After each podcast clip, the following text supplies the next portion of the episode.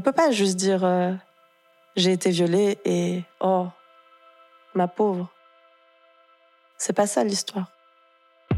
Depuis MeToo, on entend beaucoup que la parole est libérée. Mais qui est prêt à l'écouter?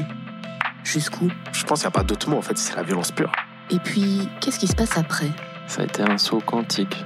Il n'y a aucune innocence. Plus rien n'est vécu avec innocence. Au micro d'Alice Randeguer, des victimes et des proches de victimes ont accepté de raconter les impacts des violences sexuelles sur leur vie quotidienne. Et je sais pas pourquoi, d'un coup, bim, c'est là, je suis là, j'ai envie de tout brûler.